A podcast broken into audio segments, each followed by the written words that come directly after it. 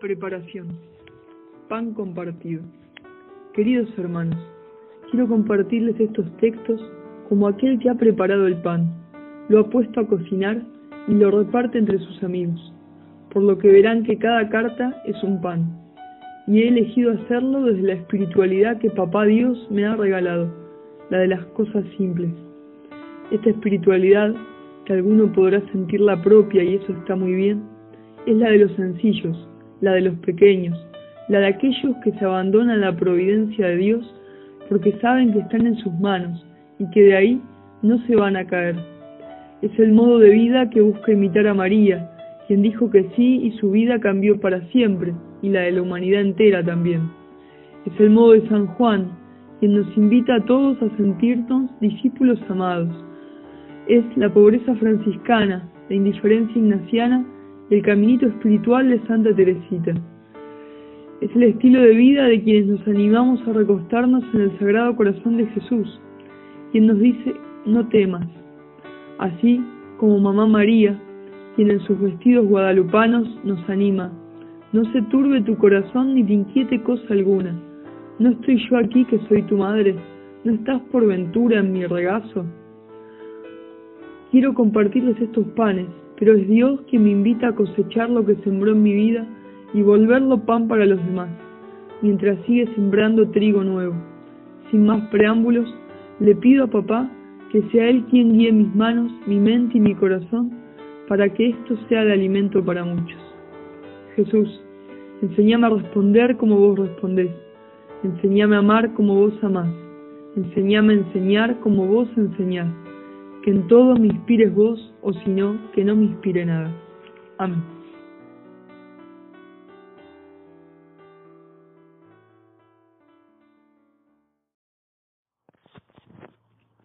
Primer pan, la sencillez. Queridos hermanos, les escribo esta primera carta a la luz de una vela a causa de un apagón, y qué providente se me hace que así sea, porque el tema en cuestión del que quiero hablarles es la sencillez. Estoy convencido que para seguir a Jesús hay que ser sencillos, al menos es la forma más simple de lograrlo. Hay quienes nacen con este don de la sencillez, pero todos estamos llamados a conquistarlo, porque es una gracia que a Dios le gusta dar a todo el que se la pide. Pero más allá de que sea una gracia suya, tenemos que ir trabajándola en nosotros para que se nos haga propia. Por supuesto no es fácil ni se logra de buenas a primera, sino que es algo que se conquista cada día. Es bueno saber que seguir a Jesús es un modo de vivir, la manera más hermosa de ver la vida y de transitarla. Ser sencillo fue entonces una de las primeras cosas que me enseñó Papá Dios y quiero compartírselas en esta segunda carta, en este segundo pan. Esta simpleza de corazón a la que somos llamados se ve muchas veces en la gente de los pueblos y campos del interior del país, pero es posible también vivirla en las grandes ciudades, aunque nos haga chocar muchas veces con algunas costumbres o modos. Sin embargo, pienso que vivir así es sumamente importante para los cristianos, porque a medida que lo logremos, estaremos viviendo un pedacito del reino de los cielos en la tierra.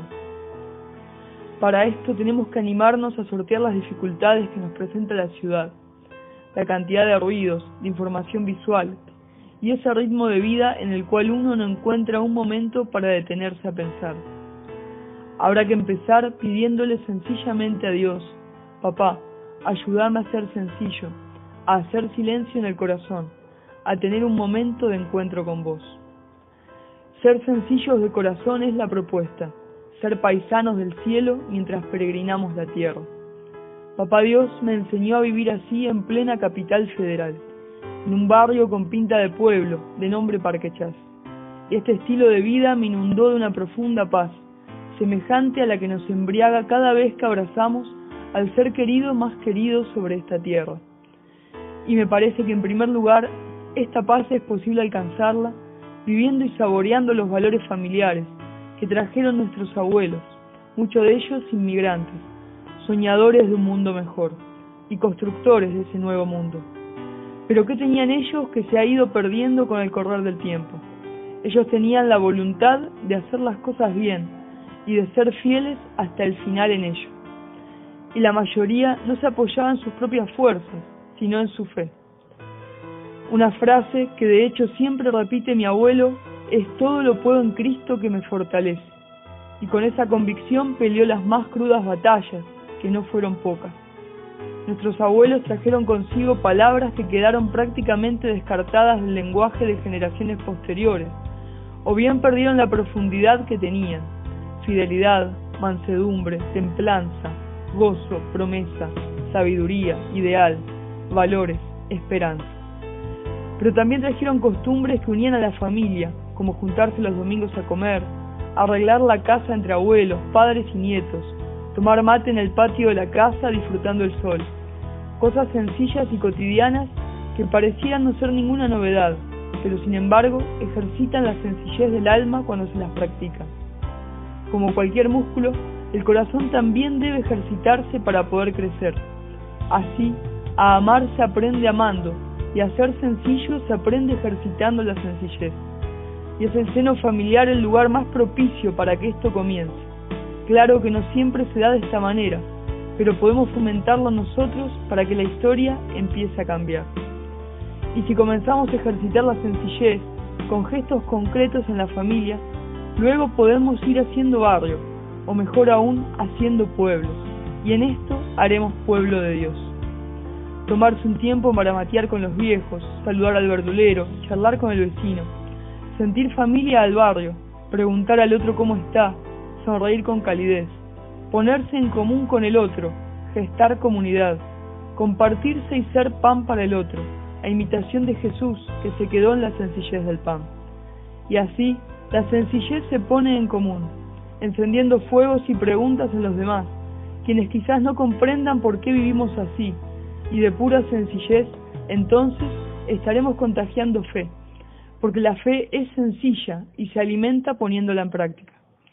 Es por eso que no solo la familia y el barrio son importantes, sino que la parroquia del lugar donde vivimos también se hace familiar. Allí podemos encontrar cada domingo a un sinfín de vecinos, quienes no solo comparten las buenas costumbres, sino la fe. Y la fe profundiza y le da sentido a las buenas costumbres. Es por la alegría que me ha dado vivir así, por la paz que tengo en el corazón, que los invito, y a mí también, a seguir profundizando el gran valor que es el ser sencillo, a ejercitar la sencillez con gestos concretos y a hacer familia, pueblo y comunidad. Que así sea para la gloria de Dios.